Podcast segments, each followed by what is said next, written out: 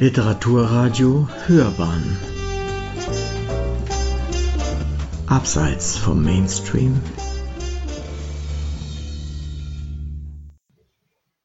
Great Shorties Ein semantisch seltsames Date von Dieter R. Fuchs Eigentlich hatte sie sich wirklich auf dieses erste persönliche Treffen mit ihm gefreut. Eigentlich.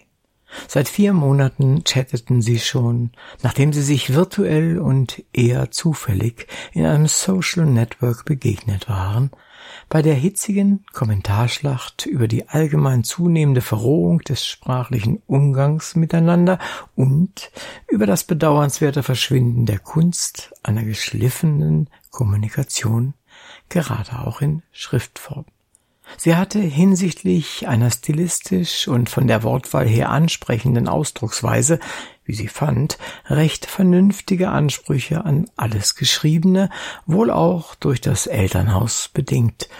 Im Familienkreis legte man schon immer Wert auf einen respektvollen Dialog untereinander und hinsichtlich der Sprache prägte ihr Vater, ein Deutschlehrer, ihre Haltung.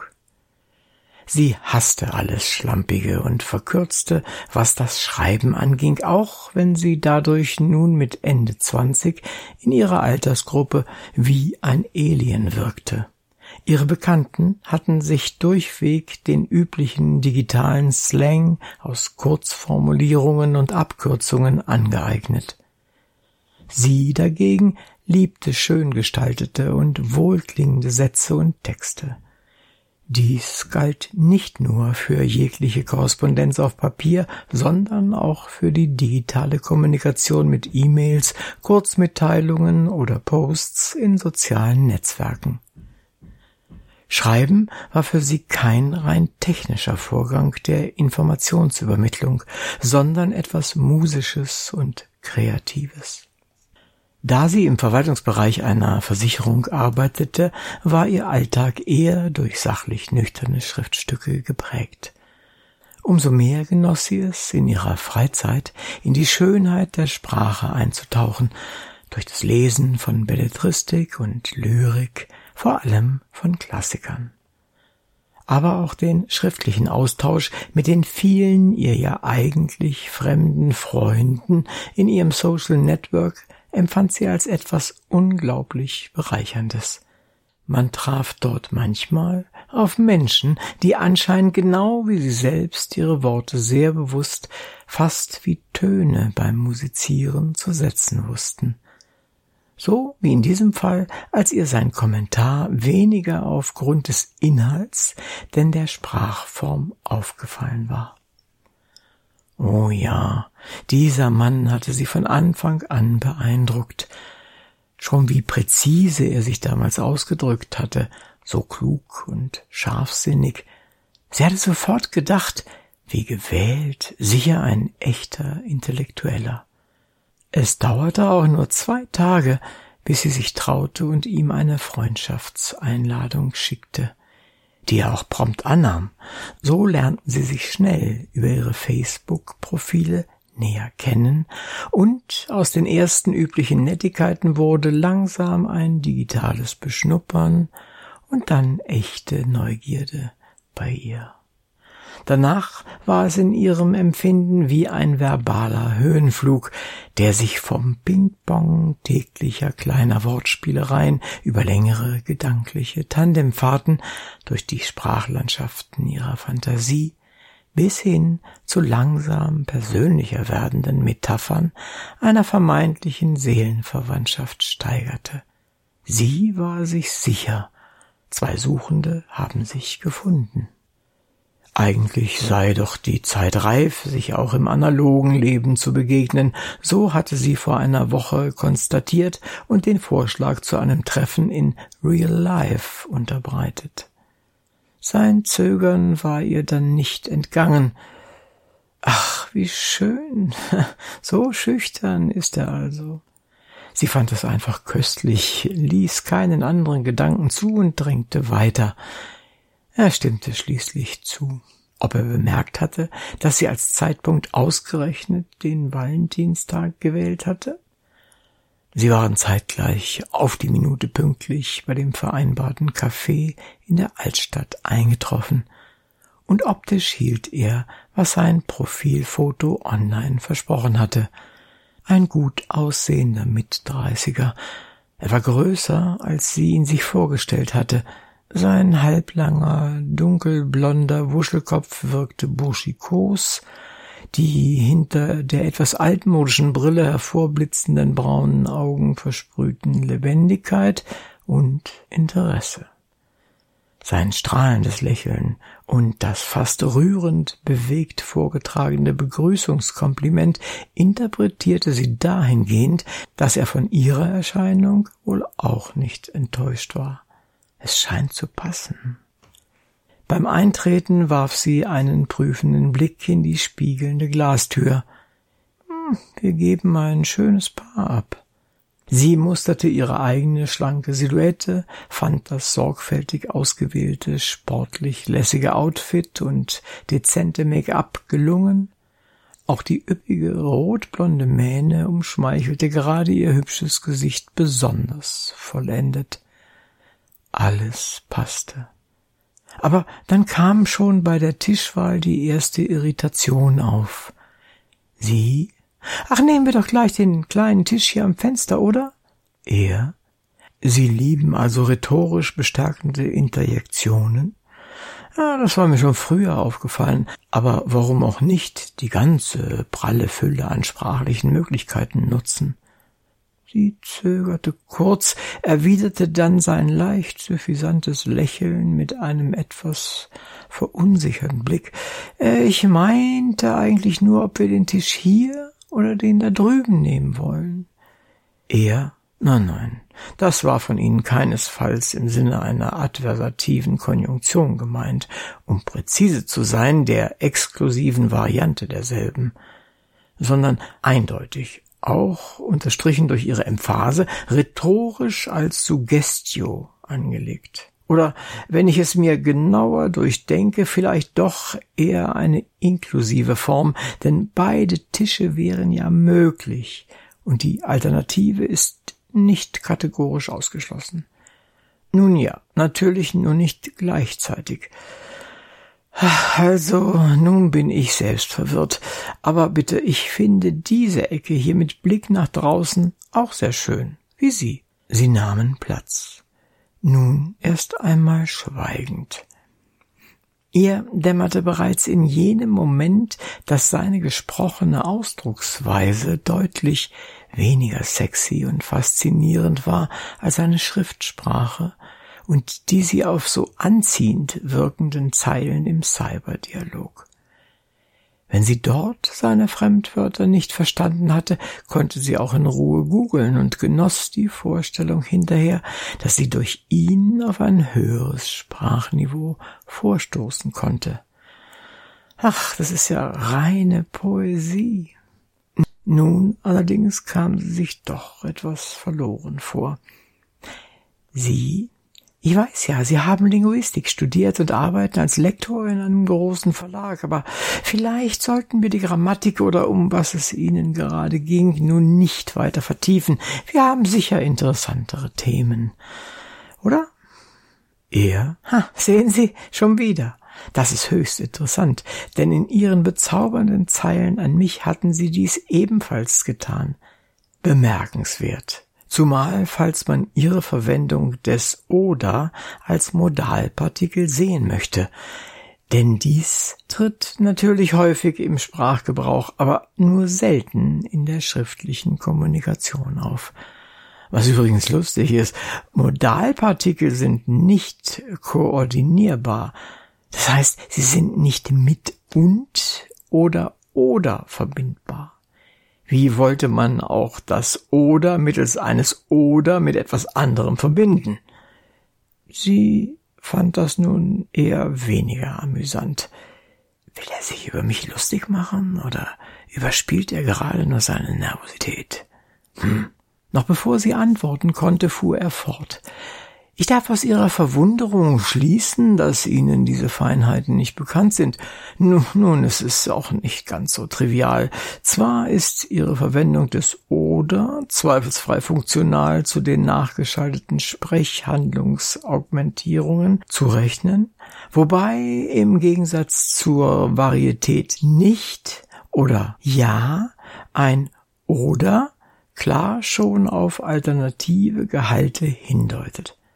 Andererseits könnte man diese Nachschaltung, um ausnahmsweise die verkürzte Formulierung zu verwenden, auch als ihr Bemühen um eine nachträgliche Modifikation des Verständnisprozesses bei mir sehen. Der propositionale Gehalt der augmentierten Handlung wäre somit nur ein ergebnisoffener Vorschlag, und darauf wollten Sie mich freundlicherweise hinweisen. Dies würde aber marginalisieren, dass ihre Betonung des nachgeschalteten oder ganz analog der üblichen am Ende ansteigenden Tonlage und Modulation erfolgte. Die funktionspragmatische Diskursanalyse nennt im Kontext der Sprachtheorie hierfür viele Typologien solcher Ableitungen von sprachlichen Formen für allgemein akzeptierte gesellschaftliche Handlungspraktiken. Sie sah ihm an, dass er keineswegs scherzte. Ich fass es nicht. Der Kerl spinnt doch. Erleichtert registrierte sie dann, dass sich eine Bedienung näherte und freundlich lächelnd ihre Bestellung aufnehmen wollte. Sie, ich nehme einen Kaffee Latte und ein Stück von Ihrem Käsekuchen, bitte. Er Bringen Sie mir bitte einen Cappuccino und eins von den Petit Four dort vorne in der Vitrine. Bitte eines mit Marzipan und Schokoladenguss. Ohne vom Notizblock aufzublicken, in den sie die Bestellung eintrug, fragte ihn die Bedienung, Sie möchten den Cappuccino sicher mit Milchschaum, oder? Auf die heftige Reaktion des weiblichen Gastes vor ihr war sie nicht gefasst und zuckte zusammen, als diese laut prustend in ein leicht hysterisches Lachen ausbrach. Wie auch der Mann und einige Gäste an den Nachbartischen starrte die Angestellte konsterniert die nun wieder um Haltung bemühte Frau an, die durch ihre vor dem Mund gepressten Hände mühsam herausbrachte. Tut mir leid, aber es war jetzt so komisch, dass ich das Lachen nicht zurückhalten konnte und mich auch noch verschluckt habe. Ist ein Insiderwitz, entschuldigen Sie bitte. Als sich die Bedienung nach einem leicht mitleidigen Blick und Augenzwinkern zum vermeintlich bedauernswerten Begleiter dieser seltsam überdrehten Person entfernt hatte, musterte jene ihr gegenüber und stellte fest, dass dieser anscheinend überhaupt nicht verstanden hatte, was sie so lustig fand. Das gibt's doch nicht. Ich glaube, ich bin im falschen Film. Er ich denke, ich weiß, was Sie soeben gemeint haben, aber im gerade gegebenen semantischen Kontext war die rückversichernde Natur dieses oder aufgrund der unverkennbaren Frageintonation nicht auffällig, sondern als Andeutung von Höflichkeit völlig normaler Sprachgebrauch. Man spricht da auch von Appreziativa oder Modulisatoren, das heißt von kommunikativen, beurteilenden Modalwörtern.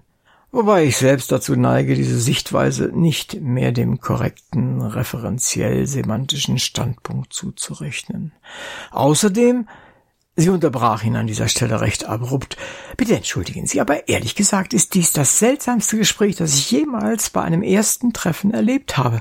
Sie dozieren ja wie vor einem Haufen Germanistikstudenten, die Sie mit, na, das muss ich zugeben, höchst speziellen und raffinierten Sprachfeinheiten beeindrucken wollen. Aber wir sollten uns vielleicht doch zunächst etwas besser kennenlernen, bevor Sie mir einen solchen Sermon zumuten, oder nicht? Er war das nun Absicht oder ist es am Ende sogar schon eine Art Tick, auf den man sie anscheinend noch nie hingewiesen hat? Da war es schon wieder. Nun in der negierenden Variante. Ist Ihnen eigentlich bewusst, dass Sie gerade diese erneute nachgestellte Interjektion fast in der Form einer Onomatopoesie intoniert haben? Das bricht ja geradezu aus Ihrem Innersten heraus. Nicht, dass dies semantisch gesehen völlig abwegig wäre. Nein, das nicht. Denn als Wortart werden solche Lautspielereien auch unter den Interjektionen subsumiert und machen dort speziell den Untertypus der primären Interjektionen aus. Missverstehen Sie das nun aber bitte nicht, sonst heben Sie Ihr Oder noch in den Olymp genialer Alliteration. Überhaupt. Sie fuhr ihn mit einem leicht schrillen Stopp dazwischen und wollte ihn zusätzlich mit einer ausschweifenden Armbewegung zum Innehalten bewegen und fegte mit dieser Reaktion der Bedienung, die genau in diesem Moment mit den Getränken an ihren Tisch trat, das Tablett aus den Händen. Dem Scheppern und Klirren folgte schlagartige Stille im ganzen Café, und alle Blicke schienen auf ihren Tisch gerichtet. Sie hätte sich am liebsten in Luft aufgelöst. Oh Gott, ich mach mich hier grad zum Deppen wegen dieses Klugscheißers. Der jungen Angestellten entfuhr nur ein kurzes, leise gemurmeltes Oh Mann, was für eine Freakshow heute schluckte dann aber kopfschüttelnd den Rest ihres Ärgers hinunter und begann die Scherben aufzulesen. Bis sie sich dann entfernte, wohl um einen Lappen und Putzeimer zur Bereinigung der breiträumig verspritzten Kaffeelache zu holen, hatte sich die Verursacherin dieses Schlamassels wieder gefangen und erhob sich, betont, langsam und vorsichtig. Ein Blick ins noch immer sichtlich schockierte Gesicht ihres Begleiters, aus dem ein verzerrtes Lächeln sie wie festgefroren anstarrte, ließ ihre Stimme vibrieren. Sie finden das lustig, ja? Ist Ihnen eigentlich klar, was für ein durchgeknallter Psychopath Sie sind? Sie halten doch wohl Ihr Benehmen nicht für normal, oder? Noch bevor er Worte fand, war sie durch die Tür ins Freie gestürmt und bog hektisch um die nächstgelegene Ecke. Bloß weg, bloß weg. Und daheim werde ich diesen Deppen als erstes aus meinem Facebook-Kreis löschen und blockieren. Drinnen im Lokal blieb ein völlig verdattert dreinschauender Mann zurück. Man sah ihm an, dass es ihm unangenehm war, wie ihn alle ringsum anstarrten. Die Bedienung hatte inzwischen routiniert den verkleckerten Boden gewischt und wandte sich ihm nun zu. Hm, es gibt so Tage, ich vermute, die Bestellung der Dame wird nicht mehr benötigt, oder? Aber Ihnen darf ich das Törtchen und den Cappuccino nochmals bringen?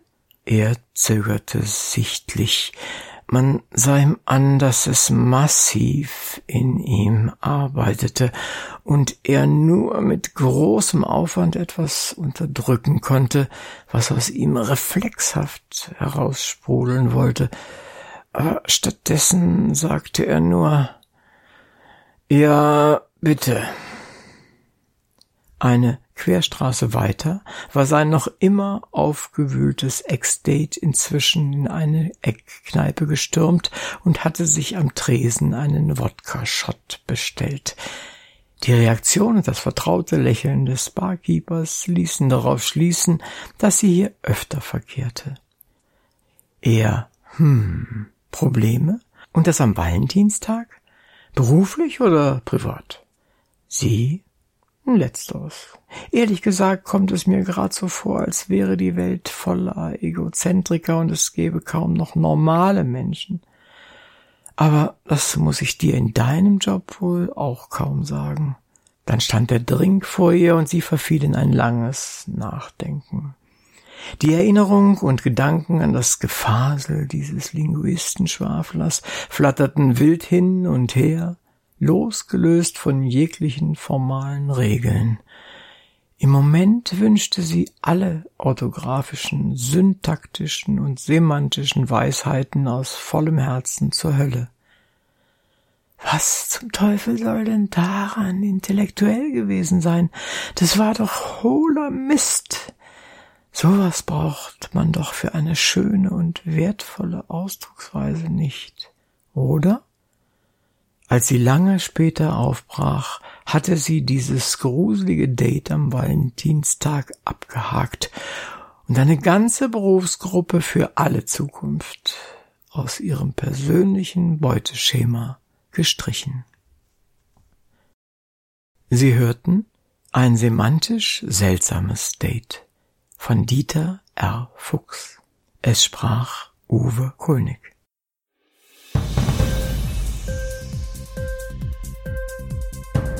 Dir die Sendung gefallen? Literatur pur, ja, das sind wir. Natürlich auch als Podcast. Hier kannst du unsere Podcasts hören. Anchor, Spotify, Apple Podcast, iTunes, Google Podcasts, radio.de und viele andere mehr.